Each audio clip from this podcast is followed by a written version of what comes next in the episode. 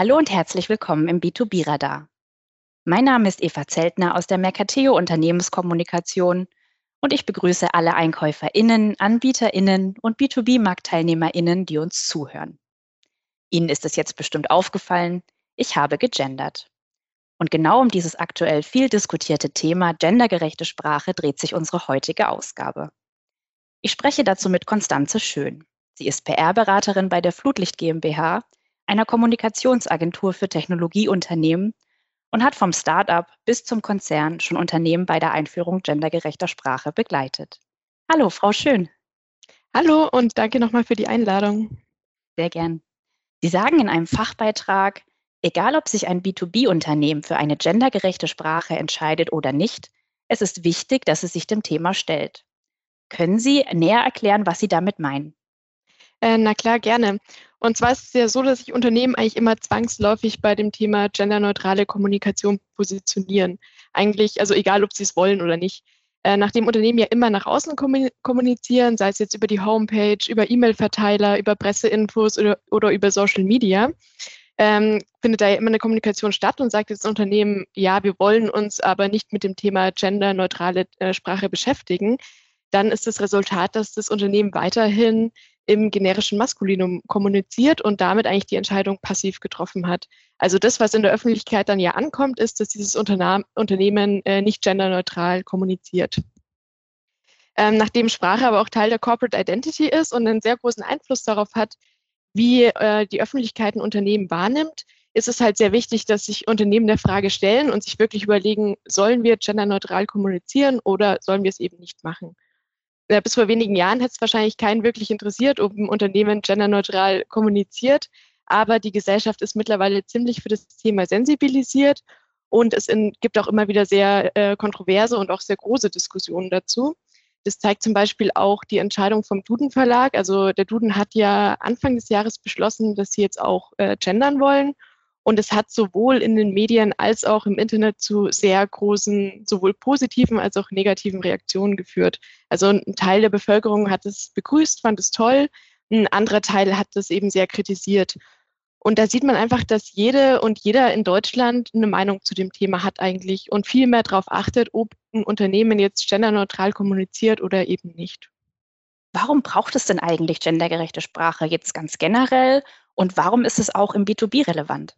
Hm, unsere Gesellschaft ändert sich ja äh, sehr rasant auch. Also wenn man sich das überlegt, bis Ende der 70er Jahre durfte eine verheiratete Frau eigentlich nicht arbeiten, wenn es der Mann nicht erlaubt hat. Also die hatte eine Haushaltspflicht. Und auch bis vor ungefähr 40 Jahren durften Frauen keine Polizistinnen werden. Also hier hat sich sehr, sehr viel gerade im Berufsleben getan. Äh, wir haben immer mehr Frauen in Führungspositionen. Äh, wir haben Frauen, die auch in Jobs reingehen, die früher sehr männerdominiert waren. Das Gleiche gilt natürlich auch für Männer. Also wir haben immer mehr männliche Erzieher, Altenpfleger und auch Grundschullehrer. Ähm, eine andere Entwicklung, die wir feststellen, ist, äh, dass sich das binäre Geschlechtersystem ein bisschen auflöst. Also die Unterscheidung zwischen Männern und Frauen reicht eigentlich nicht mehr wirklich. Seit 2018 können äh, bei der Geburt eben das Kind auch als divers eingetragen werden. Ähm, die, äh, die Sprache reflektiert aber unsere jetzige Gesellschaft eigentlich noch nicht wirklich. Also wir reden immer noch im generischen Maskulinum, sprich ähm, wir nutzen nur die männliche Form und erwarten, dass sich Frauen davon auch angesprochen fühlen. Und auch ziemlich viele Berufsbezeichnungen greifen eben noch auf sehr klischeehafte Rollenverteilungen zurück. Also es wäre der Feuerwehrmann zum Beispiel, die Krankenschwester, der Pilot, die Stewardess. Hier können wir halt sehen, dass diese Berufsbezeichnungen sehr klar auf ein bestimmtes Geschlecht zugeschrieben sind. Äh, bei der gendergerechten Sprache geht es jetzt eben darum, den Sprachgebrauch zu reflektieren und sich zu überlegen, äh, wie können wir kommunizieren und äh, dabei Stereotype vermeiden, können diskriminierende Formulierungen vermeiden und können so möglichst offen sprechen, äh, möglichst viele Leute auch ansprechen, also unabhängig vom Geschlecht und auch in der Sprache ähm, Menschen unterschiedlichen Geschlechts sichtbar machen. Genau, und das ist eigentlich auch für Unternehmen sehr, sehr wichtig. Das ist äh, unabhängig davon, ob es jetzt B2B oder B2C ist, äh, kann das für Unternehmen ein sehr großer Vorteil oder auch ein sehr wichtiges Werkzeug in der CSA-Strategie sein. Also wenn sich ein Unternehmen dafür positioniert, dass es äh, für die Gleichheit von Männern und Frauen einsteht, dann wird es mit gendergerechter Sprache eben auch in der Sprache deutlich. Ähm, was auch wichtig ist, dass man Unternehmenswerte sehr, sehr gut so zum Ausdruck bringen kann. Also genau wie schon gesagt, wenn ein Unternehmen eben ähm, sich auf die Fahnen schreibt, dass es Frauen in Führungspositionen fördern will, dann wird es eben hiermit dann auch in der Sprache deutlich. Und es kann auch einen Positionierungsvorteil bieten. Das wäre jetzt gerade im B2B-Bereich spannend, wo die gendergerechte Sprache ja noch nicht wirklich Einzug gehalten hat. Ähm, hier kann man sich natürlich noch als Vorreiter super positionieren als Unternehmen. Ein wichtiger anderer Punkt ist auch das Employer Branding. Also eben die junge Zielgruppe und auch Digital Natives sind bei dem Thema sehr sensibilisiert und achten auch auf eine zielgruppengerechte Ansprache. Und die kann ich durch gendergerechte Sprache gerade in Zeiten des Fachkräftemangels viel besser erreichen. Das Sternchen, Doppelpunkt, äh, es gibt viele Möglichkeiten, um zu gendern. Nehmen wir mal die Bezeichnung Einkäufer. Das ist ein Begriff, der bei uns ganz häufig verwendet wird. Wie würden Sie genderneutral formulieren? Also ich kann mal sagen, wie wir es bei Flutlicht machen. Äh, wir haben uns hier darauf geeinigt, dass wir, wenn möglich, auf genderneutrale Formulierungen zurückgreifen. Beim Beispiel Einkäufer wären das die Einkaufenden oder das Fachpersonal im Einkauf oder im Einkauf tätige Personen. Da gibt es aber noch zahlreiche andere Möglichkeiten, also da kann man sehr kreativ damit umgehen. Äh, wenn eine genderneutrale Formulierung nicht möglich ist, dann greifen wir auf den Genderstern zurück. Ähm, der Genderstern ist eine Kurzform. Diese genderneutralen Kurzformen haben sich etabliert, weil in, im Deutschen eben die Langform sehr lang ist. Also das wäre die lange Form, die ausgeschriebene Form wäre bei unserem Beispiel jetzt die Einkäuferinnen und Einkäufer. Das ist natürlich gerade, wenn man jetzt einen Tweet machen würde, bei dem man eine Zeichenbegrenzung hat, äh, kann es sehr umständlich werden. Und daher haben sich eben diese Kurzformen etabliert. Das wäre dann der Wortstamm, dann kommt eben der Genderstern und dann die weibliche Endung, also Einkäufer äh, Sternchen innen. Das haben Sie ja auch schon ähm, heute, weil Sie den Podcast eingeführt haben, gemacht. Also da hat man es auch gesprochen sehr gut gemerkt, eben mit der Pause. Das wäre eben eine gesprochene Kurzform auch.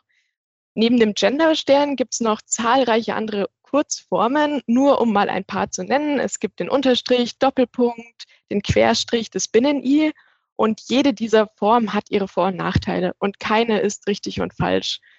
Äh, hier ist es einfach wichtig, dass sich Unternehmen wirklich entscheiden für eine Art des Genderns.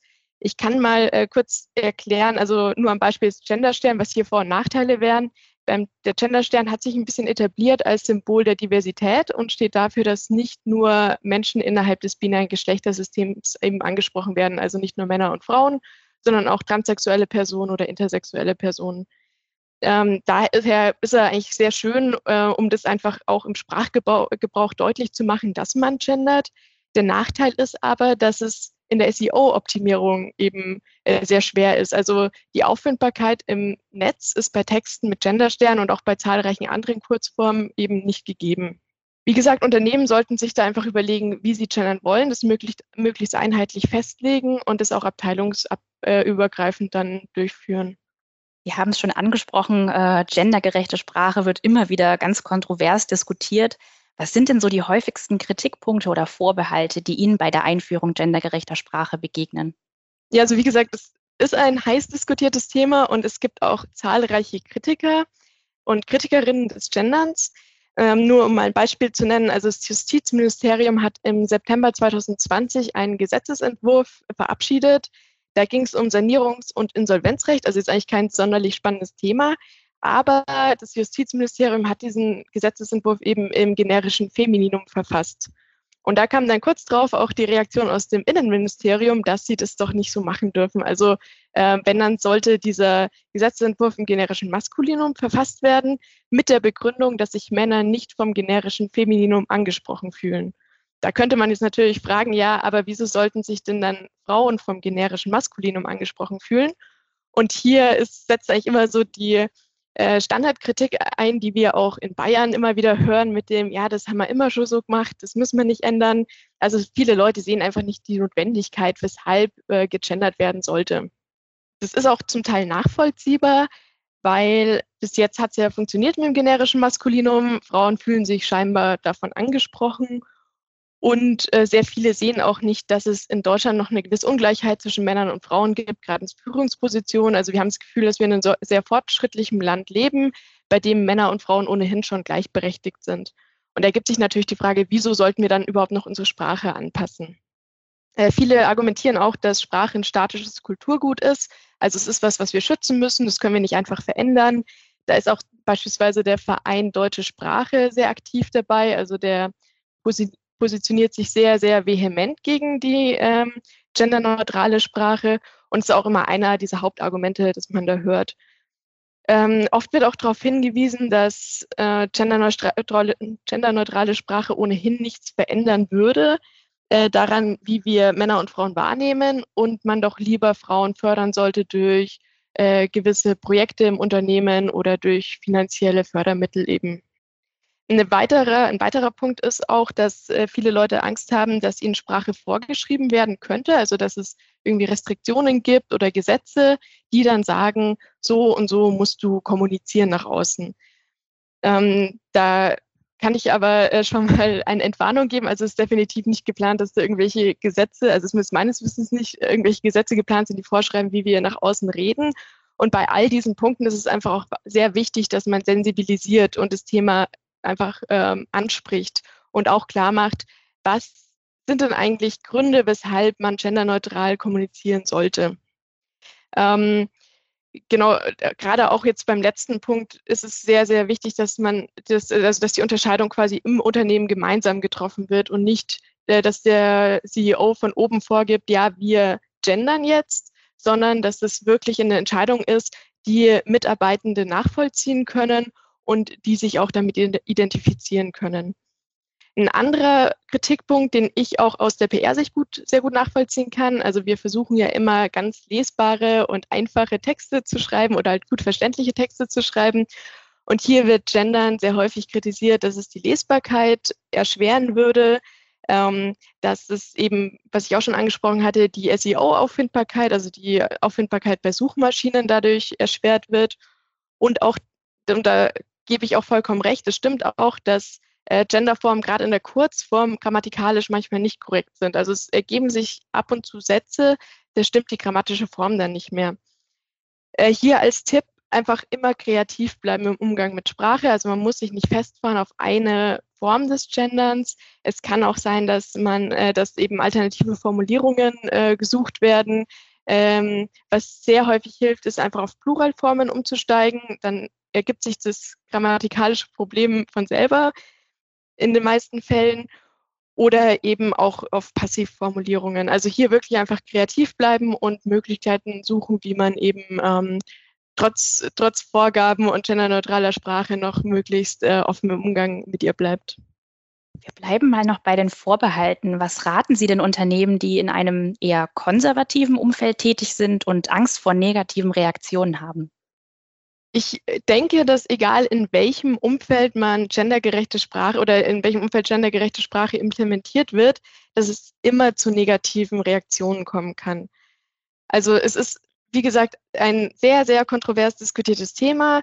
Äh, sehr viele Leute sind dagegen. Ähm, es hat auch jeder und jeder irgendwie eine Meinung dazu.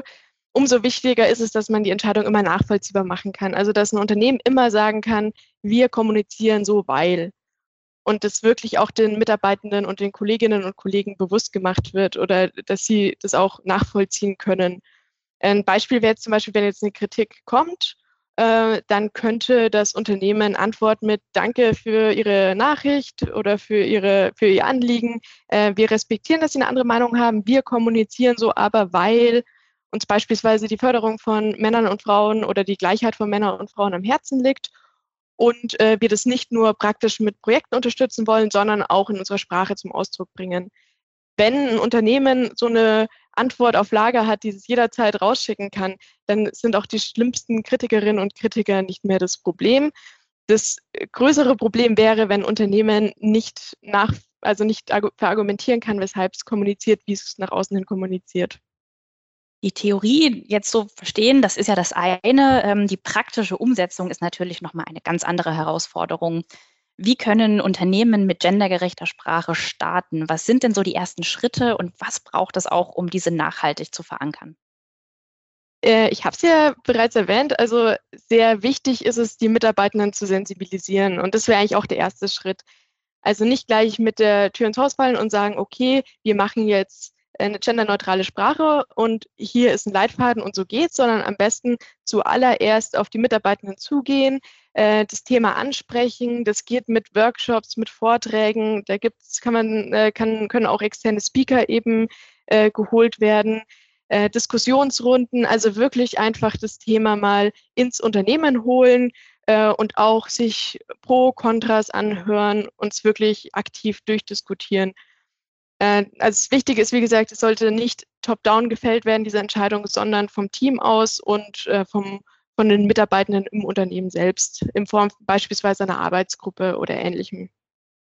Wenn jetzt das Unternehmen sagt, okay, ähm, wir wollen lieber nicht gendern aus irgendwelchen Gründen, wäre, wäre hier der nächste Schritt, ein Statement auszuarbeiten, um falls Kritikerinnen, Kritiker auf das Unternehmen zukommen, jederzeit sagen zu können, wir gendern nicht, weil. Und wir können das auch begründen, weshalb wir nicht gendern. Wenn das Unternehmen aber sagt, es will eine gendergerechte Sprache einführen, wäre hier dann das nächste, einen Leitfaden zu erarbeiten, in dem einheitlich und auch abteilungsübergreifend die Form des Genders festgelegt wird. Weil es wäre natürlich nicht zielführend, wenn jetzt irgendwie auf Facebook ein Genderstern verwendet wird, in LinkedIn ein Unterstrich und auf der Homepage wird dann gar nicht gegendert. Das wäre weder nachhaltig, also es würde sich nicht nachhaltig dann irgendwie durchsetzen und es wäre auch nicht für die Positionierung des Unternehmens zielführend. Ähm, genau, deshalb wäre es einfach wichtig, da einheitlich einen Leitfaden zu machen, am besten auch mit ähm, mit Mitarbeitenden aus unterschiedlichen Abteilungen, damit die auch ihre Bedürfnisse mit einbringen können. Also was müssen wir berücksichtigen, wenn es ums Thema Homepage geht, was müssen wir berücksichtigen, wenn es ums Thema Social Media geht oder im Kundenkontakt. Dass man hier wirklich quasi einen Leitfaden erarbeitet, der auch ähm, im gesamten Unternehmen funktionieren kann. Ja, und wenn dann äh, das alles implementiert ist und äh, alles gut gelungen ist, ist es weiterhin auch wichtig, ähm, nicht zu streng mit dem Thema umzugehen. Also nicht gleich mit dem erhobenen Zeigefinger zu kommen, wenn mal was nicht klappt, sondern einfach äh, offen zu bleiben. Es ist ein langer Prozess, also es geht nicht von heute auf morgen, dass jeder und jede im Unternehmen das Gendern anfängt. Ich merke es bei mir auch, also jetzt auch während dem Podcast äh, gendergerecht zu sprechen, das ist nichts, was äh, einfach passiert. Und ich bin mir sicher, ich habe nicht immer gendergerecht formuliert, aber das Wichtige ist, dass man dran arbeitet, dass man selbst reflektiert an die Sache rangeht. Und dass, wenn dann mal ein generisches Maskulino mit rausrutscht, das ist ganz normal. Wir sind damit aufgewachsen. Es dauert einfach, bis wir uns an quasi eine neue Art des Sprachgebrauchs gewöhnt haben. Und da zählt einfach auch der gute Wille und einfach ähm, genau den Mitarbeitenden die Zeit geben und lieber Erfolge hervorheben, als kritisch da ähm, zu sehr ranzugehen. Vielen Dank, Frau Schön. Gerne. Die nächste Ausgabe des B2B-Radar hören Sie am 13. Mai. Sie finden unseren Podcast auf Spotify, Apple Podcasts, Deezer, Google Podcasts oder Amazon Music. Abonnieren Sie uns doch auf Ihrem Lieblingsaudio-Streaming-Anbieter und Sie verpassen bestimmt keine Folge mehr. Bis zum nächsten Mal. Tschüss.